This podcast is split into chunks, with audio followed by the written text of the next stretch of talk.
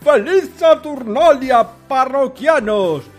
Muchos regalos os esperan estas fiestas y sobre todo muchas partidas. ¿Qué es lo que deseáis para el nuevo año? ¡Oh! oh, oh, oh! El HeroQuest 25 aniversario tampoco llegará este año. Pero si lo deseáis muy fuerte, los sueños del gran Cthulhu se harán realidad.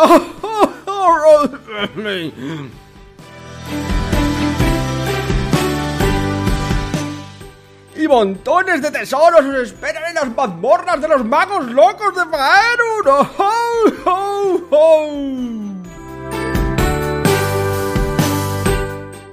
Se me ponen los dientes largos pensando en la cantidad de eh, de hidromiel que me voy a beber en las fiestas de fin de año. ¡Oh, oh, oh!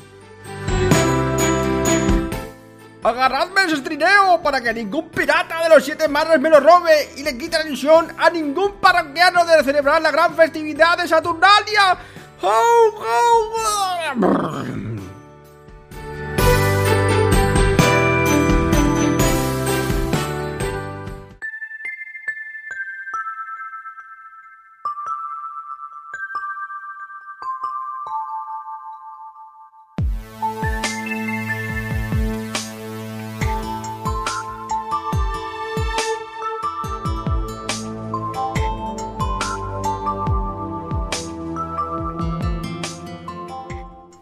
Buenas noches en este día tan especial. Bueno, no sé si es tan especial, quizás sí, cuando lo escuchéis. Pero bueno, este es el último podcast de este año 2019. Eh, un año que nos abandona con muchas cosas buenas y en general casi nada malo, ¿verdad Miguel? No, este año ha sido perfecto. Maravilloso. Bueno, el caso es que para terminar año vamos a hablar un poco de, bueno, pues de lo que toca aquí, que es Saturnalia, ¿verdad? Saturnalia, todo el mundo lo conoce bien, eh, porque vamos a es un tema sobre Saturnalia, aunque luego vamos a ahondar en, en qué tipo de partidas podemos hacer en base a estas festividades tan conocidas que se celebran en todo el mundo. Y eh, finalmente pues os daremos algunos consejillos de qué podéis hacer durante estas, estos, estas, estos Saturnales, ¿no? Y nada, qué mejor que empezar que, que nos, conté, que nos cuente Alberto, ahora cuando presenta al resto de los, los parroquianos, eh, Buenas, parroquianos. esto de qué es los Saturnales. Nos acompaña para ello también Sergio, como no, Buenas, que ¿qué tal? me has dicho que te lo has preparado hoy la hostia, ¿verdad? Sí, hoy me vais a pillar por todos lados. Pero vamos, lo habitual. Bueno, también nos acompaña Claudia, Buenas noches.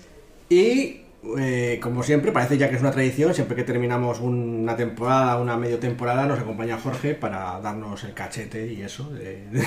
Bien hallado, Pablo, una vez más. Lo único que no nos acompaña José, lástima, él lo hubiese querido contarnos, pero seguro que nos acompaña el año que viene. Ya sabes que él tiene que cuidar de la prole. Sí, sí, tiene- está preparando de hecho los Saturnales de este año, creo, ¿no? Que es, que es algo que es... Que bueno, que lleva su trabajo, ¿no? Porque es mucho de comilonas y cosas del estilo, tengo entendido, ¿no, Alberto? Eh, cuéntanos un poquito así, ¿qué va, ¿de qué va esto de los Saturnales? Pues a ver, estamos hablando de unas fiestas que se celebraban en diciembre, en épocas de los romanos, que estaban dedicadas al dios Saturno, un dios de la cosecha que luego se asoció eh, posteriormente al dios Cronos. Pero, o sea, me estás diciendo que yo pensaba que Cronos eh, eh, fue antes que... O sea, Cronos era antes como tal, que es el dios del tiempo. porque es una cultura anterior, la, dio- o sea, la cultura griega, lo que pasa es que cuando los romanos fueron expandiéndose, tomaron, asimilaron esa cultura y entonces lo que hacían, lo que hacían, lo que hacían era, eh, muchos de los dioses se solapaban más o menos, entonces digamos que el, el- el dios Saturno más básico era pues eso, más de campo, de agricultura y cosas así, que luego de un modo se asocia al, a Cronos, que es el tiempo, que está un poco relacionado porque al final la agricultura pues tiene ese punto cíclico también y de renacimiento y demás. Tengo entendido que, de hecho, para los romanos, en un principio era el más importante eh, Saturno, ¿no? El dios más, más que Júpiter. Es que ellos, a ver, fíjate, eso no, lo tengo muy claro, pero es muy posible porque, porque hay que tener en cuenta que su cultura antes de estar tan militarizada tenían mucha agricultura y demás y al final eh, lo más importante es lo que te da de comer. O sea que sí que tiene sentido. Es como si, yo qué sé, si de repente fuera una cultura muy de mar y de barcos, pues tu dios del mar sería el más importante. Claro, tiene sentido. Bueno, a mí me acuerdo de la... O sea, me viene a la cabeza de Saturno devorando a sus hijos de, de Goya. O sea, Claro, eso ya es cu- cuando ya se han fusionado los dos mitos y demás, pues eh, se supone que Saturno mm, o Cronos Cronos. eh, va teniendo hijos y le habían eh, el- una un oráculo, le había- no, no sé recuerdo si un oráculo, una diosa, le había, le había hecho un vaticinio que decía que uno de sus hijos le destronaría. Entonces él se iba comiendo a todos los hijos que tenía. Claro, es que me suena, no sé si es... Claro, me pierdo un poco. eh, ¿Quién copula con Gea? Porque está como engendrando constantemente y le corta el pene a Saturno, ¿no? Puede ser. Vamos a ver, los hijos, los hijos son de. Creo que son de, de Cronos y de Gea. Eh, luego lo que pasa que son, que son precisamente los tres que sobreviven. Eso, o sea, el que sobrevive es el- luego el que es Júpiter, que es Zeus en la mitología griega, que es el que se escapa porque la madre lo esconde. Porque y le da en- eso, le da y- una piedra. Y entonces lo que pasa es que ese es el que luego lo mata y el que. El que por eso, que- Mata a Cronos, ¿no? Mata a Cronos. Y, y- y lidera la revolución contra Cronos, le va a ir a sus hermanos y por eso es el que luego se queda como jefe del panteón. Es que una partida de acción de esto es Lo que, maravilloso. lo que tú decías de que le, le castraba fue Claro. el propio Cronos o Saturno a su padre, al- a Urano el cielo, que le castró y entonces le corta los testículos, los tira al mar y eso se mezcla con la espuma del mar y es cuando aparece la diosa Afrodita o Venus después. Sí. Y todo esto en Navidad. Bueno, esto es antes, lo que pasa es que ya nos hemos ido por peteneras. Sí, en no, Navidad nos centramos más en la fiesta de De la todas formas, es Saturnalia. verdad, no son Urano y Gea y entonces Cronos Sí, ¿con es que, de, de hecho, claro, es que me suena que está Eh, copulando Urano y Gea. Espérate. Es que son 12 titanes, 6 titanes y 6 titánides y ahora no me acuerdo de los nombres. No Bueno, sabemos que Cronos es con una titánide. Pero, pero El caso es que, bueno, pues resumiendo, efectivamente hay una gran historia respecto a esto de lo de los dioses y demás, y los titanes, que se resume un poco en lo que ha dicho Miguel, de, de lo de Cronos comiéndose a sus hijos, porque claro, se, se vaticinó que, que sus hijos destronarían, al menos uno de ellos destronaría, entonces el que comió a todos, y el que sobrevivió, que fue Zeus, pues acabó efectivamente destronando a Cronos, ¿no? O, o enterrándolo, porque bueno, es un titán, no se sabe si eso puede morir. ¿no? fin y al cabo es una explicación mítica de más cosas. Sí. o- Y acabó efectivamente siendo Júpiter y Zeus el- los dioses eh, principales de los panteones de, Roma y Grecia. ¿no? El caso es que antes de eso, pues Cronos, como hemos dicho, Saturno, Saturnal, eh, pues eh, se celebraba pues una festividad en, torno a él, a, este, esta figura. Y bueno, eh, al parecer era por el fin, por la cosecha, bueno, la cosecha no, las plantaciones de, de invierno, ¿no? Que se hacían entonces. Y entonces se celebraba el día 17 de diciembre de cada año. el equivalente al 17 de diciembre. Bueno, los romanos creo que los greco... Bueno. No, claro, es porque los- el, calendario está movido de Sí. sitio respecto a los tiempos de los romanos. Hay, hay, hay varias cosas. Por lo que yo he leído, es, eh, al principio fue el día 17, luego, como gustaba mucho eso, ah, se hacían sacri- sacrificios y comilonas de la leche. Luego fueron extendiendo siete días. Esto es como lo del Black Friday, que al principio era un día y luego pues fueron muchos días. Como las propias navidades de ahora, que antes empezaban en diciembre y ahora, si te descuidas en octubre, tienes ya... Hay, turro- hay turrones desde julio.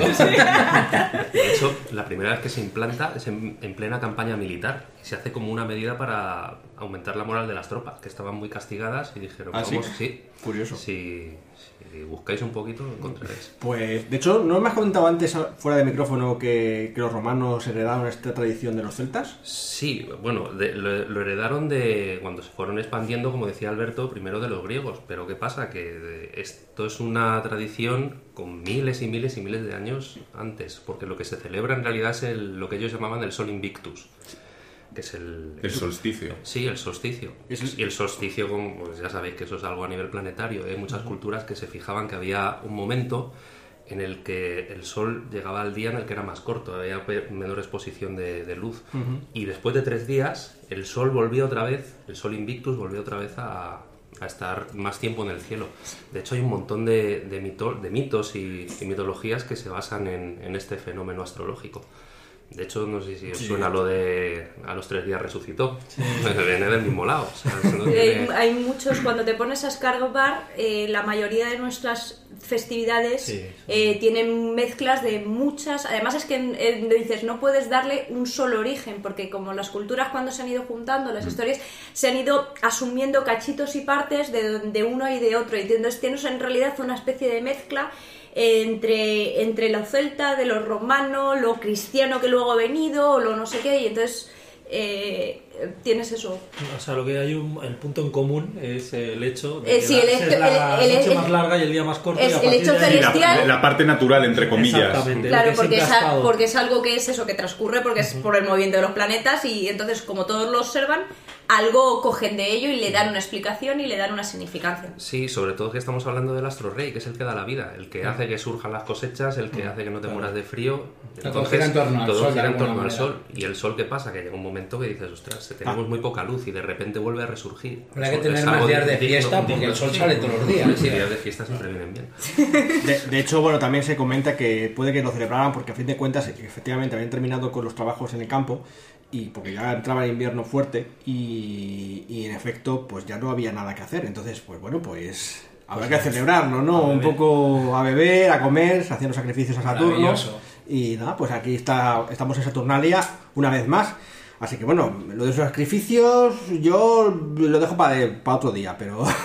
Eh, vamos a ver, seamos sinceros. ¿Qué hacemos en, en esta época? Comer y comer y comer. ¿Y qué comemos? beber y beber. Carne y pescado. ¿Qué se ha sacrificado? No por nosotros, pero alguien nos ha matado. Y nosotros nos sacrificamos por las fiestas que comemos mucho. Sí, sí, sí. Sacrificar nuestro cuerpo grasiento, bueno, y Ya mantecado. verán luego en enero esos cuerpos esbeltos que nos quedan. Bueno, pues como veis, es- este es el motivo porque estamos celebrando estos momentos tan especiales del año, ¿no? Y bueno, aparte que se termina el año y esas cosas y tal. Y, y bueno, pues eh, alguna cosa más que añadir al respecto de esto. Que sí, que de, de esta cosa te puede salir una partida de los mitos chula, ¿eh? Porque si te pones a tirar del hilo, a ver de dónde viene el principio de a qué adoraban, ¿eh? Sale- Cambias a Saturno por un primigenio rápidamente. y todos están contentos. Pues hablando de eso, ¿qué os parece si pasamos a la siguiente parte del, del episodio de este podcast y hablamos un poco de ideas para partidas?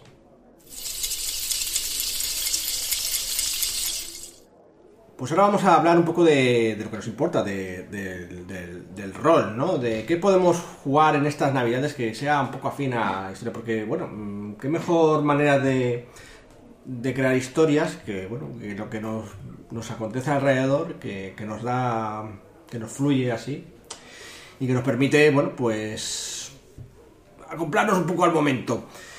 Y eso es lo que hicieron hace unos años, bueno, hace ya muchos años, nada menos que a finales de los 90, uno, un trío, por lo visto, entre los que se encuentra Ricardo Ibáñez, por lo visto, que eh, escribieron un módulo para Dragón, que era una revista de, de Duños and Dragons editada por Ediciones 5, si mal no recuerdo. Y eh, hicieron un módulo para RuneQuest ambientado en los mundos de Terry Pratchett. Sí, es una mezcla increíble, ¿verdad? Y al parecer el módulo trataba de que los personajes tenían que llevar una serie de regalos al rey de Belén para, bueno, pues era parte de la historia. Solamente para ello era muy sencillo, solamente tenían que subir un cometa. que era, bueno, sencillo, entre comillas. Por lo visto el módulo se complica porque, en fin, hay otros personajes que se le ponen difíciles a estos a esta banda de, de jugadores intentando llegar. a- Me, me- me pregunto si irán a camello. Pero, pero di, pero di, di, di, ¿quién, quién es la competencia? La competencia. Ah, bueno, sí. mm, Estaba la competencia, era uno que se llama un tal Nicolás. Un viejo bonachón de barba blanca, traje rojo y que por lo visto va en trineo, según parece la competencia de esta gente. También salía en el módulo. sí, sí. Ah, vale, o sea, el Eh. personaje de. Era increíble, ¿no? Porque era un módulo eh, de RuneQuest, en una revista de Dungeons and Dragons, en los mundos de, de Terry Pratchett. de Terry Pratchett, en la que, bueno, pues va un, un puñado de jugadores siguiendo un cometa en competición con un señor que se llama Nicolás que va en trineo. Es la mezcla perfecta Sí, de... sí, una buena costelera. No, bueno, a mí me es muy, muy Terry Pratchett, eh, la verdad. Sí, la verdad es que la idea... es la- De hecho, Terry Pratchett no tiene un personaje que es un Papá Noel un poco especial. Papá Puerco creo que se llama. Que es como un Papá Noel, pero tiene cara pues, como Pues, si fuese un... Sí, me suena algo de eso, sí. ¿verdad? Pero Esto José podría arrojar más luz, seguramente. Seguramente. Vamos, me suena a mí lo de, de esa historia y si no, tendrá algo parecido, porque Terry Pratchett tenía siempre su versión de, de los personajes de... Iba a decir de la realidad, porque bueno, eh, no quiero... Es, verdad, eh, Nicolás está por ahí, está ahí con sus renos. Bueno, pues eh, dicho esto, la verdad es que no he encontrado muchos juegos que estén relacionados con con la Navidad, con Saturnales, esas cosas y tal, aunque creo que Claudia... He encontrado, yo sí he encontrado, pero lo que pasa es que están en inglés, un par de Kickstarters que están relacionados con, con los con los libros, o sea, el, eh, del- son juegos de Jonathan Green, que son como un- una, una noche antes de Navidad, que tienes que rescatar a Papá Noel, un Krampus, Kramp- Krampus antes de Navidad, soy, pero ya te digo, son todo Kickstarters chiquititos y que están en inglés. ¿Pero Entonces, son, son módulos o son...? son, son, sí, son como un mi- microjuegos, son de estos juegos que son autocontenidos. Ya, vale, O ya, sea, son- sí. No es un juego de mesa, pero. No es un juego de rol porque no tienen, no dan para una ambientación y múltiples partidas, son, pero bueno. Bueno, hay, hay varios juegos ahora que se hacen en ese estilo, ¿no? Que, que son plan... Te ponen unas reglas sencillitas, unos ya mm, consagradas, rollo Fate Fate o PBTA o alguna así, y te ponen varias historias así juntas y te lo vende como un juego de rol, que lo es, ¿no? Pero en realidad la ambientación da para lo que da, si tú quieres extenderlo, pues es asunto tuyo, ¿no? Pero bueno, que, que sí, sí que se da mucho ese tipo de, de juegos ahora. Hace poco comentamos el. ¿Cómo se llamaba? El anima este que me dijiste tú que me iba a molar, el de horror rural. Ah, sí, ese. Quizá daba para historias también, quizá tipo de leyendas. Sí, porque siendo... En, en- en- en ciertas regiones donde la Navidad se enfoca de diferentes maneras podría ser interesante para ambientar alguna partida. Creo que va a salir en breve, si no ha salido ya el juego también. Sí, además era, era el primer libro de la editorial, una editorial nueva, o sea que bueno, que está bien para echarle un ojo. Creo que tiene formato libro, ¿no? También puede Sí, ser. formato libro, venía con cartas y tal. La verdad es que a nivel visual, edición de- del libro era, era muy chulo. Cada vez estamos viendo cosas muy- más chulas, yo creo, a ese nivel. ¿eh? A nivel indie, a lo mejor de empresas más chiquititas o gente que quiere sacar algo, yo creo que sí. Bueno, pues yo quería también hablar un poco de si tenéis alguna idea de, de- de historias que os gustaría hacer a- eh, aquí en Navidad o interpretar personajes que estén relacionados con, con la Navidad o Saturnalia o el fin de año o algo así, cambio de ciclo, eh, de solsticio, ¿no? No sé, yo qué sé, ¿queréis haceros a... ¿Tú, Alberto, te harías a Frozen de personaje? No lo veo claro porque la tengo un poco atravesada Frozen. Pero hablando un poquito así de lo que estabais diciendo, se me ocurre una idea, como decías lo del solsticio y demás, de pues como la típica película esta de Wicker Man o, o este estilo, ¿no? Que al final hay un ritual donde alguien va a ser sacrificado y todo lo demás. Lo mismo, pero en vez del típico ritual de verano, más en Navidades, que parece que son las Navidades y al final Sí, el que el- acaba en el horno es... El de- como el- hablábamos antes, que tienen mucha influencia de muchos rituales, de Sí, celtas, el- de no sé qué, en muchos es. elementos, en muchas ambientaciones que sean de magia. eh, puedes hacer cualquier tipo de, de, de- malo que va a hacer un ritual aprovechando el solsticio. Claro, y que tú te creas que estás celebrando la Navidad y lo que estás celebrando es que tú eres el, el cochinillo de esa Navidad. De hecho, eso estaría bien. Voy a proponer a, a Sergio, que le gustan mucho los paladines y eso, eh, un personaje que podría encajar también en esto, como el contraparte de eso. Imagínate, en plan, la reina de invierno o, o el brujo que está haciendo algo para el solsticio y tal. Podrías hacer algo así como el caballero de verano, que está ahí en horas bajas o algo así. eh, Está jorobado en esta época del año. Con su archienemigo, el caballero de invierno. Claro, algo así como un combate entre esos dos Reinos eh, o. Hay mucha representación que sería interesante con respecto a eso, que es como... Yo recuerdo hace muchos años en Edimburgo vi un... Llegué... eh, era, era el cambio de año, pero claro, el cambio de año de Halloween. Y era y había un tío señor, un, un tío vestido como de anciano y otro tío vestido más de joven, así iba con el pecho descubierto, un tío cachas. Y iban los dos peleándose con un palo y era el año viejo que se pelea con el año nuevo Sí, y acaba ganando uno a otro. También muy de los. Una sí. representación muy tal que, que me recuerda un poquito a la idea que le has puesto a Sergio. Sí, sí. Es como. Eh, Yo voy a hablar a los oyentes claramente a, a Sergio lo que le gusta son los paladines. Entonces, bueno, ¿cómo adaptamos el concepto de paladín Me, a una me época? estaba acordando también ahora que habláis de los caballeros de invierno de verano, las cortes de invierno Sí, de verano en. Dresden, también las hadas, Sí, en sí, otras ambientaciones claro. en Changeling. Sí, yo creo que de hecho el, el rollo duendes, eh, faeris y demás es bastante fácil de adaptar a cualquier Sí. historia que tenga que ver con el fin de año y eso, ¿no? Es como muy... Los ciclos le Los quedan ciclos, bastante bien. Sí, incluso podría- en San Juan podrías tener otra la misma película que aquí Y también. con la Navidad, pues puedes coger hasta la cosa más moderna, más un Papá Noel, una cosa así, que Papá Noel sea una criatura mm, férica o un mago o. Sí, también, vamos. sí, sí. Sí, sí. Lo que pasa es que a mí todo esto me suena un poco, poco broma, un poco cómico. O sea, me dices, Papá Noel, Puede ser. tal. O sea, hasta ahora me va sonando todo. Eh, Sí, que te, que te suenan como aventuras Sí, bueno, aventura. con un tinte Sí, o humorístico, sea, ¿no? de una vamos a echar una tarde aquí. Tipo séptimo ¿no? mar de comedia. Bueno, de, mm, sé- séptimo más sería como tragicomedia, esto sería comedia total, ¿no? Sí, Así. me está sonando un poco eso, ¿no? De, de todos modos, eso yo creo que es simplemente impronta cultural, ni más ni menos, porque si te vas a los orígenes de dónde viene todo esto, es todo origen natural. Y, y hay culturas, como hablábamos antes, que se lo tomaban muy, muy en serio, este tipo de cosas. Sí, bueno, es que la Navidad yo creo que llega a un punto que ya es un poco esperpéntica. Claro, entonces, o sea, lo que tenemos aquí de lo que se supone que, que era, pues... y entonces creo que eso es lo que pasa que cuando nos hablas de una con persona una partida alrededor de Papá Noel, pues te entra la risa porque no puedes más remedio. Está Pero viniendo el Día de la Bestia. Es que el Día de la Bestia es en Ah, Navidad. Pues eso, mira, ahí podríamos y, sacar algo y hay también. muchos que discuten también que, que la de, ¿cómo se llama? Die Hard en español, ¿cómo se llaman? En la, La jungla de cristal. La jungla de cristal también es una película Sí, navideña. de de hecho, la, la jungla, eh, la- el Día de la Bestia hay que nombrarla porque, o sea, por- de quién es, de Alex de la Iglesia, que nace como una partida de la llamada. Sí, sí, sí. O sea, y de hecho es maravillosa porque, o sea, siendo una película de Navidad, la Navidad que te muestra ahí es la decadencia. Sí.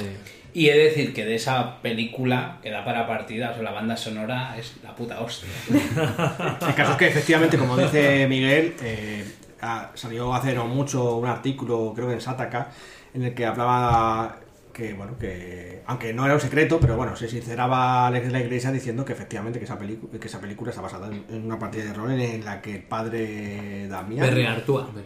Berry Artúa, ojo. Un grande. Pero bueno. Pues era, era un personaje de, de- de esa historia, ¿no? Entonces, pues bueno, pues sí, está bien, es como Y ves- y no era la única que decía, porque la de la. La de la casa, ¿cómo se llama? La de la otra que hace que es la de La comunidad. La de la comunidad dijo que fue una partida que se preparó, tardó mucho tiempo en prepararse, que los, los luego los jugadores se la joripiaron porque no llegaron a pasar de la puerta de la comunidad. Malditos Entonces, jugadores. y como se quedó con las ganas, pues la reconvirtió en una película. Pero fijaros, ¿no? Con el, con el mito que entendemos de la Navidad, a lo mejor con el cristianismo, el consumismo, cómo le da una vuelta y también a de la iglesia a la, a la peli, como para partida y, encima de humor. No obstante, no quería, negro. no quería terminar este, este apartado, ¿no? Sin comentar. Yo siempre he estado pensando que quiero, me gustaría hacer una partida muy específica y quería hacérsela además em, enfocada en algún personaje de Alberto. Yo les voy a contar por qué. Yo quería hacer la historia de cuento de Navidad con algún personaje de Alberto. Pero tú estás pensando con personajes míos y yo creo que en realidad quiere decir conmigo mismo, que soy un poco Mr. Scrooge. Yo creo que la historia de cuento de Navidad es mm, sería muy divertida de adaptar a una partida de rol. Lo que pasa es que es como complicado, ¿no? Porque cómo lo haces de manera que pueda sorprender un poco a- al jugador, ¿no? Sí, porque evidentemente es una historia muy conocida en el ideario popular. Sí, pero también es de las más adaptadas. No hay serie de estas que sea un poco más larga de los 80 o de los Claro. 90 que no la haya adaptado. Que todos nos acordamos de la película de, Bill Murray, ¿no? Que, que efectivamente que es la más conocida porque la han repetido Pero muchas es la de los fantasmas que atacan al jefe. Esa, Esa, esa, claro. esa.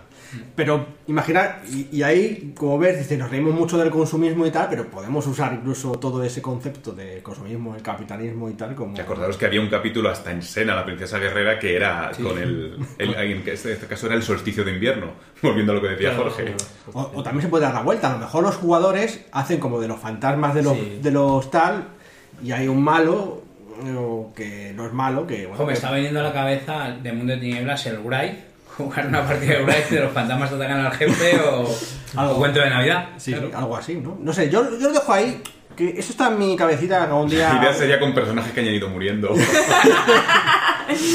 Bueno, también está bien, ¿eh? Podrías hacer. Oye, pues eso puede ser un germen de partida súper chulo, ¿eh? muy divertido dándole un giro, a lo mejor incluso con de humor negro, como hizo Alex de la Iglesia María la Bestia, jugar ahí... Imagínate el mismo Dungeons and Dragons, que, que también es muy de "Buah, aco- acaparar, acaparar. Imagínate tus antiguos personajes muertos diciendo ¿Qué haces? ¿Qué la Deja de buscar tanto tesoro y tanto objeto mágico. La verdad es que a mi personaje eso le pegaría, sí, que le advirtieran, quiero decir. Luego, en- en- no sé si en esa historia siempre nos hemos reído mucho con la, la vendedora de castañas.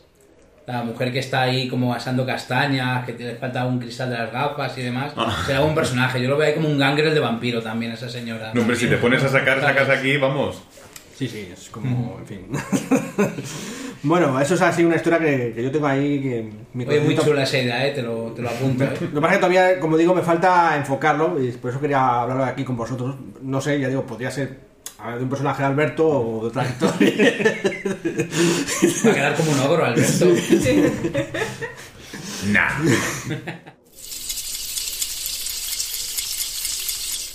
Bueno, como veis, esto es un popurrí de, esto de Saturnalia y por eso lo estamos contando. Ya que es el último podcast del año, leches, vamos a, a dar ahí el último impulso, ¿no?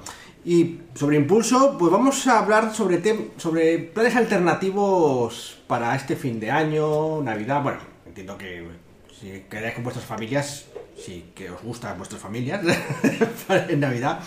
Pero, pero si queréis algún otros planes alternativos, pues mm, hay gente que en lugar de irse en Nochevieja por ahí a beber y demás, pues se va a casas a beber también. Hidromiel. Va a haber cosas por ahí Va a también. cosas, sí. También hay gente que sale mm, de, del país o, o se va- o sale de su ciudad, eso sí, mucha gente lo hace. Como, como el solo en casa. Como tú lo que Hay algo- si no lo sabéis, eh, porque yo que sé, no, se os había ocurrido nunca, eh, muchos grupos de jugadores de rol eh, les da por alquilarse una casa rural, o no tan rural, ¿no? Irse por ahí a tanto al campo unos par de días, los días estos que está de festivos, de vacaciones y demás, a echarse unas partidas de estas intensas eh, en Nochevieja y eso. Una partida de rol non-stop, eso mola. Eso, maratonianas o incluso varias. de varios Vale, juegos. Concentras una crónica de varios meses en un par de días. Podemos sí. recomendar el Orient Express, empezar y acabar el mismo fin de semana. A subir niveles a cascoporro.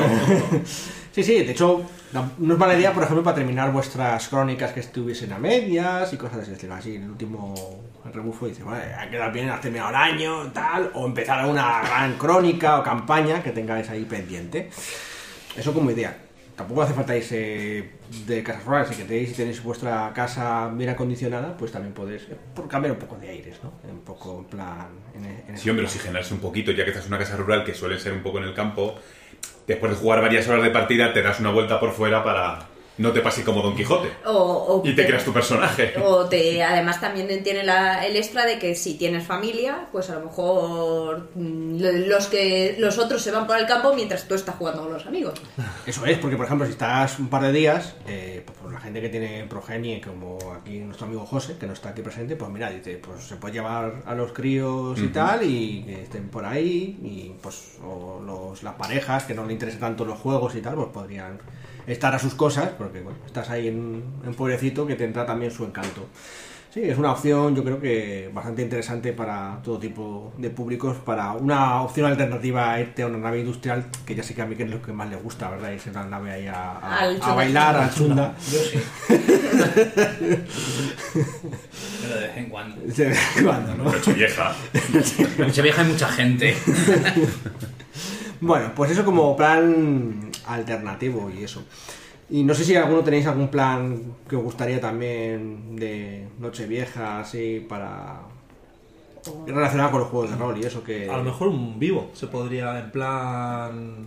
Me gusta cómo lo veis. Una, una especie de. Como las mágica un tribunal. Es algo así como un tribunal o algo así, eh, justo hacerlo coincidir con esa misma época del año, final de año que pase, lo que sea. Uy, un tribunal Pues a lo mágica. mejor- O un grupo de verbenas ahí que la están liando parda. Por ejemplo, algo, el último ritual del año, o, o, claro, la última petición a Selene. De hecho, de hecho hay, no sé. hay, hay eventos. Yo os pasé, ¿os acordáis el del castillo de Belmonte? Que lo hacen ahora en el puente de diciembre.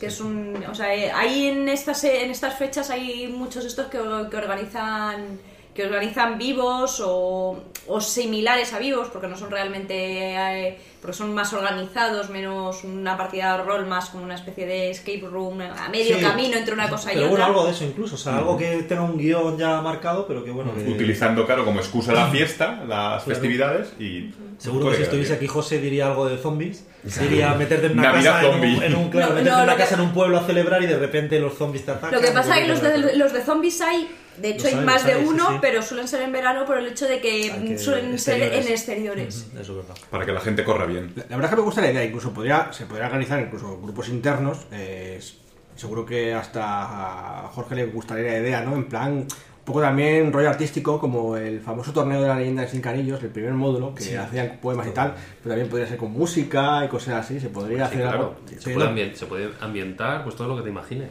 Pues eso, se puede. falta hacer música en directo, pues se prepara. Por eso digo, ¿no? Que Tú que puedes, a mí me pides que te ponga música en directo. y- Cada- cada Te uno- pongo en directo, te meto la cinta en el casete. Efectivamente, ahí, ahí Sergio y yo nos estamos entendiendo perfectamente. La cinta en el cassette, pero ¿qué edad tiene Sergio? ¿Eh? Bueno, el caso es Aquí que hemos jugado todos al Señor de los Anillos de qui- Dios. qui- quizá tocar instrumentos Yo no, pero quizá tocar instrumentos no, pero bueno, todos tenemos voz, así que podemos rimar, así que bueno, se puede tocar Eh, algo. eh, eh, Una rima siempre anima. Cada uno a lo que le parezca. Estaba Total, pensando- Estamos celebrando, cada uno que haga lo que quiera. Sí, sí, que yo que haya corrido un poco el hidromiel antes, antes de que me hagáis hacer una cosa así, porque si no... Una partida como la peli esta que os decía antes de Días Extraños, que es como una fiesta de Nochevieja en un hotel gigante, a ver qué pasa, el cambio de milenio, qué pasa de- del 99 al 2000, algún rollo ahí. Una partida en una fiesta. Está bien eso. Y bueno, hablando un poco de cosas alternativas, eh, también habíamos pensado que podríamos mm, meditar o cambiar un poco las cosas que regalamos a nuestros seres queridos o amigos y tal. Eh, no, Alberto, no te vamos a regalar una tableta, lo siento. Llevo todo, bueno, más de un año pidiéndola y todavía no me la han Más de un año, regalado. más de un año. Yo si quieres una de chocolate, mirad, del 99 al 28, la que quieras, te la encuentro, pero la Bueno, otra... El caso es que para regalar a vuestra gente querida y tal, pues a lo mejor podemos mm, pensar en regalos un poco más relacionados con, con el friquismo y el rol y tal. Yo tengo claro uno, quiero empezar yo. Voy a regalarle a todos mis seres queridos un lanzador de dados. Esa, esa No te sé la ironía. Eh, Yo creo que es el 28, ¿no? El 28, bueno, el 28, claro, el 28 no falla, eso seguro, pero El de los si alguno, alguno le tengo Eso ahí, en los le- santos inocentes es... O un dado trucado que saque pifias para el, para el Dungeons, tío, eso también eso- ahí. Pues yo he visto, bueno, eh, mm, los que ya vengamos de atrás y tal, eh, quizá hayas visto las tiendas que había, eh, eh, artículos del Black Friday y cosas así, y he estado viendo por ahí algunos lanzadores de dados que dicen, madre mía, esto le faltan las luces, ¿eh? O sea, o sea, ya empezamos a meter tecnología en el tema de Sí, sí, sí, sí. Pero O sea, profesionales del todo. Era como una casa del terror, que tenía sus puertecitas y todo que se abría. Pues hombre, fuera de coña, si realmente. O sea, a mí ya sabéis que no me gustan, pero a lo mejor un lanzador de dados súper espectacular puede ser un buen regalo para alguien. Fíjate, yo lo veo más que para lanzar dados, para tener los dados ahí diciendo, De adorno. qué preciosidad, qué Es- preciosidad. Hombre, es total". verdad que cuando tienes muchos dados ya no sabes dónde narices guardarlos, dices, el lanzador no lo uso para lanzar, pero oye, para tenerlos almacenados y colocaditos, estupendo. La casita de los dados. Sí. Bueno, en fin. eh, Alberto, tú te habías preparado algunas cosas que te gustaría regalar. Pues a ver, yo como siempre ya sabéis que acudo al papel, que soy muy comiquero y demás, y tengo tres selecciones que esta vez me he salido un poco por la tangente del rol y de cosas de novedad y demás, y bueno, son un poco arbitrarias, pero la voy a decir pues, porque como estamos en la Saturnalia podemos hacer lo que queramos. Es verdad. De hecho, ahora que lo dices, no lo hemos dicho al principio, pero también en las Saturnalias se... la legalidad era un poco así. Sí, sí, se hacía mal la vista gorda. Exacto. Amigo, ¿podemos engañarle al máster unos FX? Eso estaría bien, o unos niveles ya que estamos. Hay que jugar a lo grande, Sergio. Co- co- cortar, cortar. Bueno, a ver, que os doy tres consejillos, a ver qué os parecen. Primero, un cómic que todavía no me he leído porque eh, me enteré el otro día que estaba, no lo conocía, que es de Frank Miller, se llama Maldita, Curse en inglés. Y al parecer es una historia relacionada con. eh, La protagonista es eh, Nimue, de, de las leyendas artúricas, la que es la dama del lago que tiene la espada que tiene que entregársela a Arturo. Y va por ahí como su vida y su y lo que las aventuras que va teniendo. He leído también que Netflix está preparando una serie y de repente me lo encontré esto que yo no conocía nada y digo, "Ah, pues pinta bien. Entonces lo recomiendo porque desde luego yo en cuanto pueda le voy a echar el lazo. A ver qué tal está. Siempre las cosas artúricas tienen su gracia. Luego otro regalo que creo que puede ser interesante sería que van a sacar también eh, la guía definitiva, vamos, la- una guía de estas de libro de, de Cristal Oscuro, la era de la resistencia, que nosotros, varios de los que estamos aquí, vimos hace poco la serie y nos ha gustado bastante, visualmente es la bomba y creo que el libro, pues solo por tener las ilustraciones de, de, de Brian Froud, de- eh, con los diseños y los bocetos y todo, pues es bastante interesante. Aparte de todos los planes y todo lo que ya hemos comentado que, que han metido en esta serie, que, que creo que mola bastante. Y luego, como último regalo, de otro cómic. Este cómic es viejo, muchos lo conocerán, pero me parece que es un regalo bastante chulo. Es de superhéroes aparentemente, porque se llama Crisis de Identidad y tú ves a Superman y a todos estos en la portada, pero en realidad es una historia de misterio, de suspense, de investigación. Hay un crimen, empiezan a investigarlo y luego es un dramón que te cagas, pero mola mucho, está súper bien escrito y además empieza, termina y creo que es adaptable a casi cualquier gusto. Muy bien, pues. mm, ¿Alguien que le gustaría regalar alguna cosa en esta Saturnalia? Hombre, yo, si tenéis un amigo friki que le gustan esas cosas, sé que es un poco difícil, porque probablemente tengan la estantería muy llena, pero echar un vistazo y algún manual de rol seguro que le hacéis feliz. Porque encima que son caros. Sí, la verdad es que, bueno, de hecho hay ediciones de lujo que están muy bonitas, ¿no? De casi todo, de Hombre Lobo, de Séptimo Mar, de, de Mago, en fin, muchas... De hecho, echo, echo, de, menos que no haya en España, no hayan sacado en castellano, eh, el Dungeons and Dragons esta que venía con su... Sí, que es Una caja, pues Sí, con un venían los- sleepbook este que se guarda los tres y tal, y además también venían con otra retapada. La portada es diferente, sí. Estaría bien, yo lo dejo caer, Edge, Edge. Sí. Echarle un ojo. Pero sí, algo así. Y bueno, de, si, de- si algún manual yo voy a mm, recomendar, ya que lo dices, aunque es finales de año que he pasado y tal, pues justamente como es eso, y como lo estamos jugando ahora todos nosotros y nos lo estamos pasando yo creo que bastante bien, voy a recomendar el Starfinder como una compra segura, ¿no? Porque, bueno, ahora están sacando ya por fin la pantalla y eso, o sea, puedes comprar la pantalla y, el, y el, y el básico. Y es un libro que me parece que es muy bonito. Es, es verdad que el sistema, si no os gusta así un poco rollo Dungeon, pues a lo mejor os echa un poco para atrás. Pero el libro como tal me parece que está muy bien y, y se deja jugar bastante, ¿no? Hay otras muchas cosas, recomendaría muchas más, pero claro, Claro. es que esto es... que- No, además es que lo rol estábamos- es- depende a quién lo reciba, ¿no? Claro. O sea, si le gusta el mundo espacio, está... oye, está Sí, Finder pero, pero lo que bien. pasa es que yo creo que ahí tenemos un defecto todos, que es que aunque el, el- a lo mejor el mecanismo de juego no te convenza, como el manual sea bonito, mm, el- es verdad. Te encanta tenerlo. Te sí. encanta tenerlo, te gusta, o sea, es que ahí, ahí tenemos un punto de Ahí es- coleccionismo. estoy con y- Claudia. Tienes un manual súper bonito, lo empiezas a leer, lo, lo- lo remiras, lo relees y a lo mejor no vas, a, no vas a jugar nunca, pero te mola tenerlo. Sí, correcto. Eso. Y bueno, y este año han salido, lo estábamos comentando antes, han salido bastantes cositas. Luego, luego hablaremos un poquito más de Yo creo que un regalo espectacular es el libro este, te pillaste tú, Pablo. ¿Cómo se llama? Ah, el de sí, la De Génesis. El de Génesis. puede ser un regalo espectacular. Caro, pero... Y, y que necesita hueco. Sí, también. Ese tenéis que verificar bien la estantería. a ver si Verificar le- bien si tiene trastero el receptor. Sí, hay que admitir que ese juego efectivamente tiene un formato, la edición de lujo, muy de lujo. De hecho, más incluso que los que suelen publicar no solo rol, ¿no? Que, que también son muy, buen- muy bonitos, pero bueno, que esto está una Pero presentación. de Genesis es de Eten, ¿no? no Sí. Es, no es- Pues eso en 2020 habrá que jugar a eso. Sí, sí, eso, eso como promesa de año nuevo, ¿no? Promételo delante de los oyentes. Además, además es que como tiene tiene los mapas, tiene, o sea que no Sí. solo no solo tiene lo que es la presentación del libro, sí. sino que tiene láminas, tiene Yo os aceptaría ese regalo. Yo.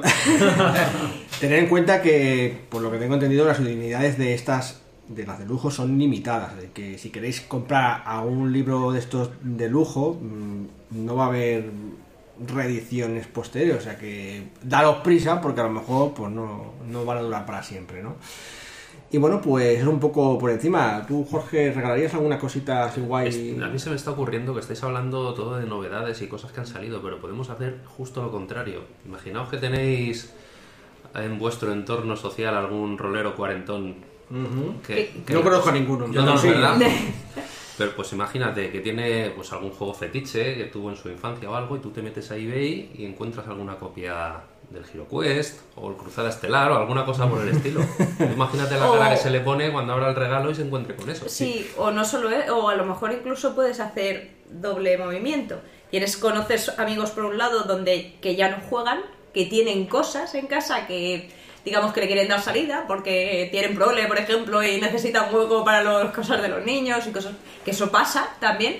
Y dices, a lo mejor a esta persona le libero de este manual y se la doy a esta otra que sé que le va a encantar. Eso me pasó con, con un amigo. De repente me llega un paquete, lo abro y era el Cruzada Estelar y dos manuales de, de la Guerra de las Galaxias De, de Jock. de Jock. De Jock. O sea, yo me quedé a cuadros y digo, pero ¿y esto? Al principio no sabía ni de quién era y cuando ya veo el remitente, digo, sería... y Qué era- nostalgia esas navidades. Le llamé y nada, pues eso, que tenía que hacer hueco, que no sabía qué hacer con eso y, y me lo manda. Y digo, bueno, pues sole tú, ¿sabes? Pues bueno, sí, efectivamente, cosas antiguas que ya no, que ya que, que tengáis, pero que a lo mejor ya, bueno, pues no lo vais a usar más o no queréis, porque habéis cambiado, yo qué sé, tenéis, ya jugáis esas nuevas ediciones del Señor de los Anillos y, y tenéis uno de Jock por ahí, queréis, no os gusta el sistema y preferís dárselo a otro que lo va a valorar más, pues es una buena idea. Me, me gusta cómo piensas, Jorge. Eso es una bonita y agradable idea. Bueno, pues es un poco por aquí. ¿Alguien alguna cosa más le gustaría regalar? Bueno, supongo que preferirías que os regalase cosas. Ya, ya. Siempre, siempre. No va a haber más Pequi, lo siento. Vamos al siguiente parte. Bien, pues nada, señores y señoritas, eh, oyentes. Este año se nos va. Y hay que hacer un pequeño recordatorio de qué ha sido este año, un poco qué nos ha dejado el rol en nuestras mesas de novedades, eh, tanto en inglés como en castellano, ¿no? Porque, bueno, en otros idiomas no, no lo sabemos tanto. y, y, bueno, al menos los que más nos han sonado a nosotros. No, es una, no va a ser ni una lista exhaustiva, ni vamos a estar comentándonos todos en total. Así que, bueno, si algunos os ha dejado más un regustillo más tal y queréis comentárnoslo, pues mm, lo comentaremos en próximos podcasts, ¿vale? Eh, pues así rápidamente, eh, yo no sé, a mí quizá el que más me ha sonado este año, pues quizá haya sido Pathfinder segunda edición en inglés, ¿no? Eh, que ha sonado, probablemente, es verdad que todavía no ha llegado en castellano, va a salir en el año que viene, a principios, pero ha pegado fuerte, ¿verdad, Alberto? Sí, la verdad es que yo empecé a leer un montón de críticas de él, o sea, en los foros y demás, la gente hablaba bastante bien, lo, lo pedí, me lo he leído un poco por encima, todavía no conozco bien el reglamento y demás, pero apunta bastante bien. Nosotros además que habíamos estado jugando hace relativamente poco una crónica bastante larga de Dungeons, quinta, y queríamos ver un poco el contrapunto, digamos, que es este, yo mm, me da bastante buen rollo. Creo que podemos sacar unas crónicas o por lo menos unas partidas interesantes con el Pathfinder segunda. A mí lo que me gusta quizá de Pathfinder segunda es que ya por fin eh, se ha emancipado del Dungeons, ¿no? Porque ya no, Sí. ya no es... Porque no, no era más que una versión, digamos, remasterizada del Dungeons tercera, ¿verdad? En el fondo. Y el la quinta también se ha emancipado de esa tercera edición. si han diferido sus caminos. Tienen un montón de cosas comunes y obviamente en cuanto tú conoces un juego y ves el otro, te suena todo más cercano. Nosotros además ahora que estamos jugando a, A Starfinder, pues claro, yo me voy leyendo esto y muchas cosas son muy comunes. Hay cosas que cambian, pero claro, es un sistema totalmente sinérgico. Bueno, pues eso. Entonces, sí, pero eh, me gusta eso que, que- que hayan tomado caminos diferentes porque ya parece que no estás jugando el mismo juego. Porque cuando jugabas a la tercera edición de Dungeons o al Pathfinder decías, Sí, es lo mismo pero con dotes diferentes. Claro, no sé, pero aquí sí que juegas al Pathfinder o al Dungeons Quinta y, y has resuelto de manera diferente cosas como el combate, las habilidades. Incluso aunque la parte narrativa sea muy similar, razas iguales y demás, pero aquí ya varía mucho. O sea, el- los tipos de magia, de ocultista, no sé qué, no sé cuántos, le da un toque a ciertos personajes, por lo que he estado viendo aquí, bastante interesantes. Bueno, pues eso es uno de los juegos que ha salido este año en inglés de momento, pero según tengo entendido, Debir sacará en breve en castellano la segunda edición. Eh, dicho esto, eh, también otro juego que ya años anteriores ya salió en inglés, pero este año ha salido en castellano y ha tenido mucho impacto. Obviamente es el Vampiro Quinta, ¿verdad, Miguel? Así es, yo creo que Vampiro pues, es buque insignia de Mundo de Tinieblas. Bueno, es claramente. De- y bueno, a mí es que me mola mogollón, o sea, me parece un librazo. ¿Y crees que ha merecido la pena la espera por este Yo creo que edición? sí, mola- esta edición? a mí me ha gustado mogollón. El, el cambio ha sido interesante, ¿verdad? Sí, es como todo, o sea, sí que es cierto que Vampiro tiene un montón de fans, de gente que adora vampiro. Y esto avanza un poquito la metatrama, es otra historia, pero jope, creo que lo han clavado para, para mi modo de ver la, la historia. El diseño ha vuelto un poquito como a los orígenes de transformarte en una bestia y, digamos, dejar un poquito el tema de toda la conspiración mundial de vampiros y tal, y eso a mí me... incluso la decadencia del mundo del siglo XXI también la han plasmado un poquito, ¿no? La camarilla no tiene tanto poder, eh, los gobiernos están cayendo y demás, y no sé, es súper interesante, a mí me parece muy chulo, Vampiro Quinta. Y bueno, además, mm, han por fin han cambiado el sistema. O sea, ahora mismo Sí. Está inspirado. Sí, pero ha habido cambios para la gente que le gustan los cambios, o sea, yo creo que ve algo sustancial, un cambio sustancial sí, que en, en, el, en mecanismos se notan pequeños, no serán muchos cambios, pero sí son cambios que además los notas en el. Yo creo No, sobre todo además, e incluso ya no son dados de 10, lo hemos comentado otras veces en otros podcasts, tiene sus propios dados con el ansia, con teniendo en cuenta la sangre, tu Sí. hambre, eso, pues a mí me gusta. Y también para terminar con esto, esto de vampiro, eh, me gusta también porque White Wolf siempre tenía una estética muy clásica en sus libros, de cómo estaban maquetados y eso, su estética, ¿no? Y aquí por fin han avanzado, han cambiado la estética un poco, es, es distinta, es, es otra historia, por fin ya no es la misma estética de Mundo de Tinieblas de toda Una la vida. estética muy curiosa, porque mezclan un montón de, incluso creo que tiene imágenes de un videojuego, puede ser que iba a salir Sí. de, de Mundo de Tinieblas, es en color y es una- o sea, el libro es una maravilla de bonito. O sea, es También un buen regalo, el vampiro un regalazo. sí. Bueno, eso por otro lado, pues era. Pero y no saliendo del mundo de tinieblas, mm, también este año ha salido por fin la 20 aniversario de, de Changeling, un juego que, en fin, que hemos jugado un poco, ¿verdad, Sergio? jugado un poquito, sí. La verdad es que hace 20 años, Algo más creo, pero bueno, sí. por sí, ahí. algo más, eh, pues empezamos a jugar un poquito, pero la verdad es que muy poquillo. Y bueno, no sé lo que aportará el nuevo, me imagino que habrán revisado alguna cosilla, pero va- en esencia será lo mismo, igual que está pasando con, Con todos los 20 otros, sí, aniversarios, con todos los sí. 20 Sí, aniversarios. será un resumen de, de suplementos. Exacto. Entonces, para algún nostálgico, es también Hmm. un, buen, buen regalo. Y, y Y, bueno, y por fin en color, porque bueno, una de las grandes críticas que tuvo Changeling cuando salió de la mano de la Factoría de Ideas, de la difunta Factoría de Ideas, sí, aquí en España. Eh, pues fue que no salió en color. Ese juego que era el, único juego que salió en color en su momento de Mundo de Tinieblas en las antiguas ediciones, en la segunda La- edición. claro, las hadas al final son mucho más Coloridas. coloridas, que el resto Sí. de, de fauna que pobla el mundo de tinieblas. Gana un montón, un libro de rol que hablaba antes Claudia de solo ya por bonito, un libro de rol en color ya es una pasada. Hombre, o sea, eh, es- claro, lo que se está haciendo ahora con el rol comparado con lo que se hacía antiguamente, o sea, tenemos la nostalgia de, del Señor de los Anillos antiguo o de incluso del Star Wars antiguo, pero está claro que las ediciones modernas son la leche. Sí, sí, sí. Pues, están muy la- trabajadas. Claro, también como nos hemos vuelto un poco más elitistas, supongo, pues... Bueno, eso decirlo por vosotros, yo nunca he sido. en realidad, en realidad, claro, lo que importa del rol no es lo bonito que sea el libro, pero sí que es verdad que es una Que te sí atrapa un poco. Suma, sí, Te atrapa un atrapa un poquito, sí. poco, yo creo que sí. Porque al final luego tú empiezas a imaginarte tus personajes y lo que vas construyendo en torno a lo que estás viendo. Entonces a veces te puedes aislar. Por ejemplo, nosotros hemos comentado muchas veces los fans que somos de Ars Magica, pero hay un manual con Ars Magica que nosotros hemos utilizado mucho, que las ilustraciones son para, Horrorosas. para echarlas a una fogata. Yo sigo pensando que eso está hecho posta. Sí, sí está hecho a posta en lo que intenta imitar el dibujante, pero aún así, ese pobrecito, No, sí- sí yo creo que se ha tenido que dedicar a otra cosa, no sé, que Sí sea que panadero o albañil o otra cosa, pero dibujante no. Un libro bonito que te evoque las imágenes y demás, yo creo que ayuda Sí, mogollón. sí, hay manuales que da pena jugar incluso. No obstante, bueno, luego hay, hay juegos que como... Había un sistema que se llama Savage Wars, no sé si lo conocéis, lo conocen los oyentes, pero es muy popular en Estados Unidos, eh, Savage Wars, que es así rollo, no es como Fate o como, o como BBTA, pero también es eh, multiambiental, ¿no? Y bueno, pues en su momento se hizo muy popular, lo tiene juegos como Deadlands, eh, Madre mía, sí, Sí.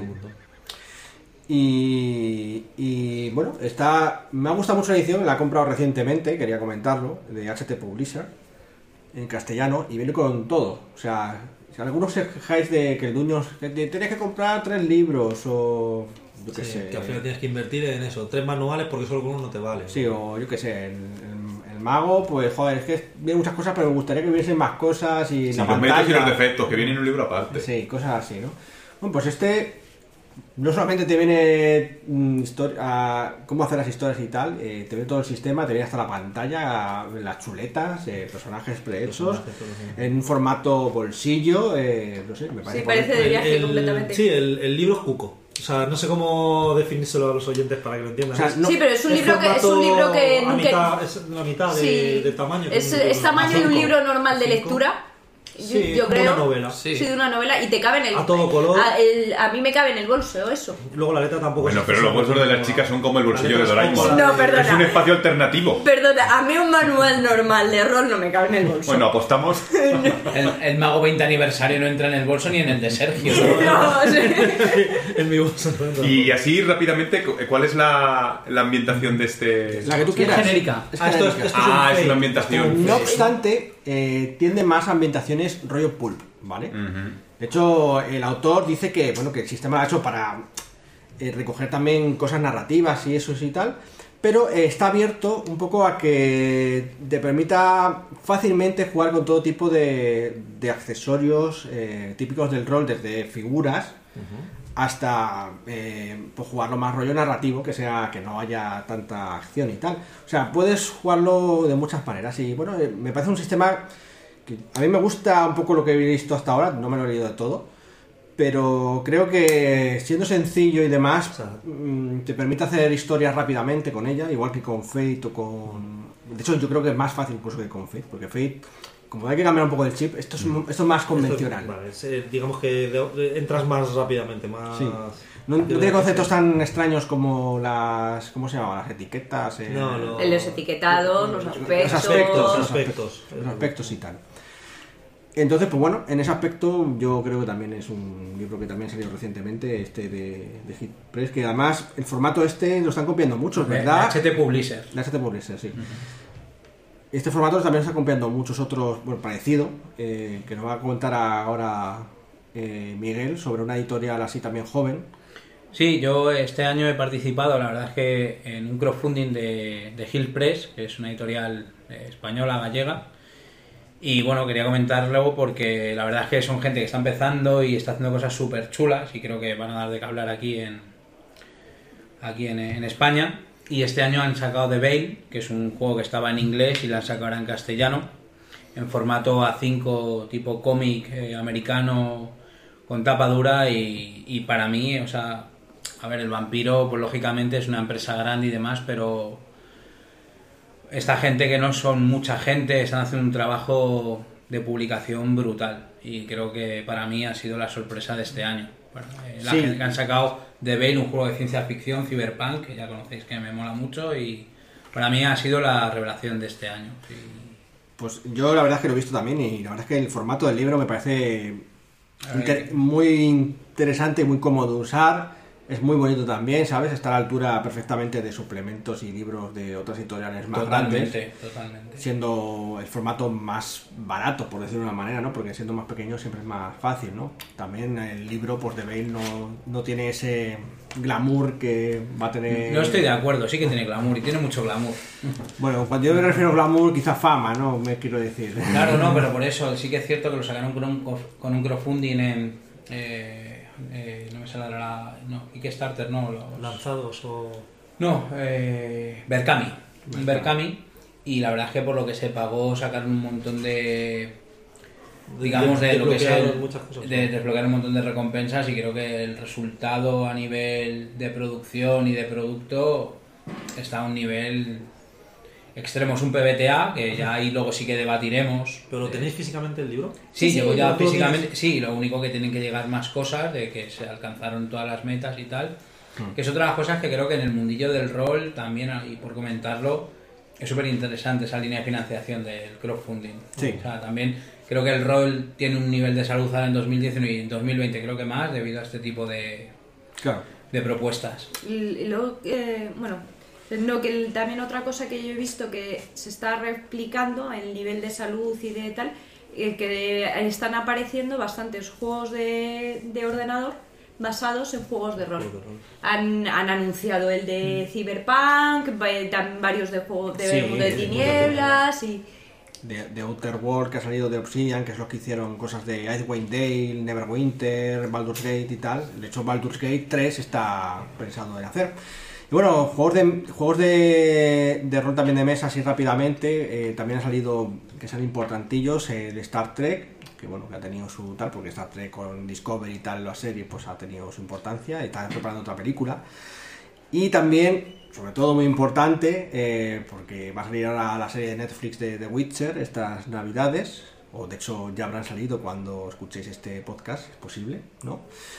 Que va a, salido el juego de rol de The Witcher, que también con sistema 2 de 20. Y bueno, pues si os gusta el- los mundos... el- el- yo creo que el juego de rol es importante independientemente de que Netflix saque la serie. ¿eh?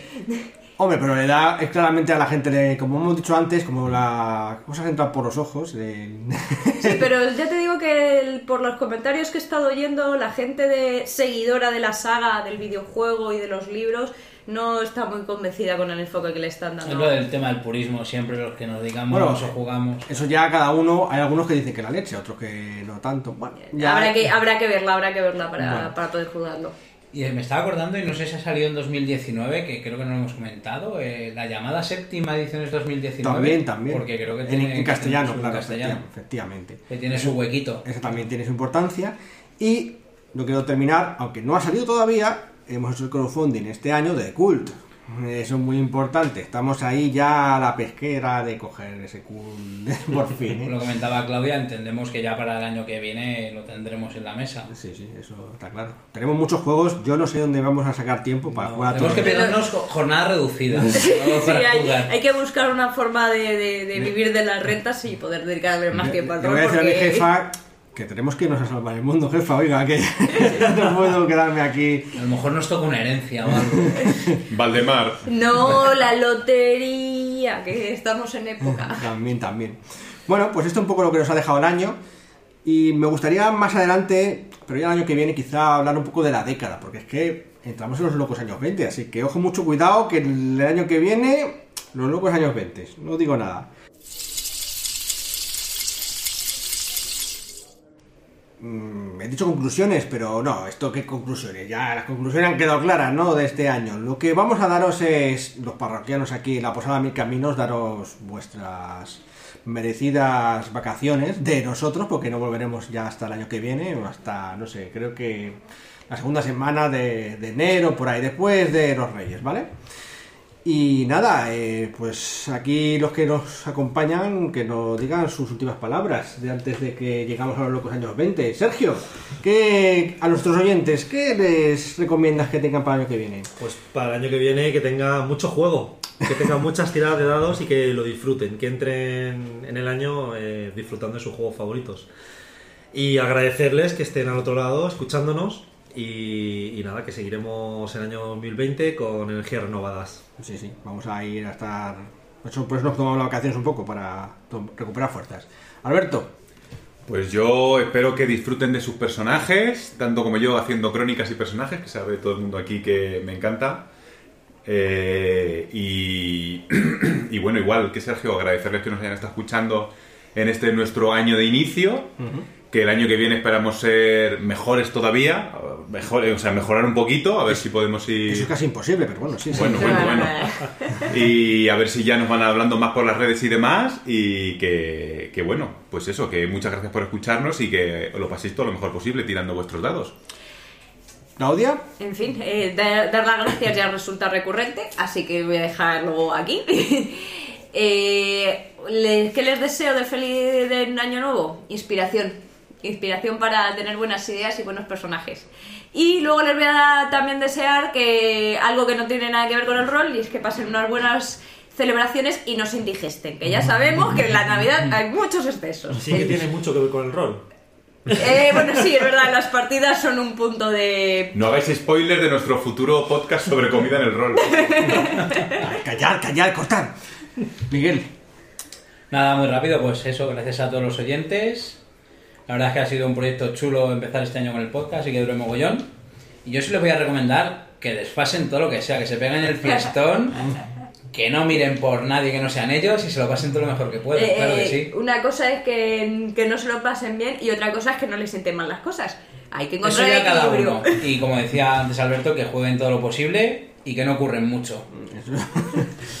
Jorge, Pues yo les quiero desear a nuestros oyentes que encuentren un juego o varios juegos que sobre todo les ilusionen, que yo creo que es lo más importante, ya sean viejos o sean nuevos. La ilusión que genera estas partidas, yo creo que, o por- al menos para mí lo es, es eh, lo que considero fundamental. Así que eso es lo que les deseo. pues yo creo que en lugar de desearos cosas, lo que voy a es pediros algo. Voy a pediros que tengáis, eh, como hace todo al principio de año, que todos algunos apuntan al gimnasio, voy a descansar, voy a ser mejor persona. Pues yo voy a recomendar a los jugadores el año que viene, voy a recomendarles que sean mejores jugadores, que apoyen a, a su narrador o director de juego, que, que lo respeten, que se hagan fichas así bien decoradas con grandes historias, que no munchinquen, no munchinquen, es decir, que no, que no hagan fichas power, powerfulosas, que sean... ¿Quieres hablar de algo, Pablo? No, no, no, no, no, no. Quiero que, bueno, pues eso, que no pidan puntos de experiencia, que no los necesitan, no los necesitan. Y todo eso, para que te- seáis un, sea un buen año y no venga el fantasma del futuro a deciros, pero niños, ¿qué estáis haciendo con vuestros personajes? Que no veis que se ha jodido todo. bueno, pues eso, que tengáis buen año y que nos vemos el próximo 2020. Hasta la próxima, oyentes. Hasta la próxima, parroquianos. Cerramos el, la posada Mil Caminos. Adiós. Adiós, Merry Christmas.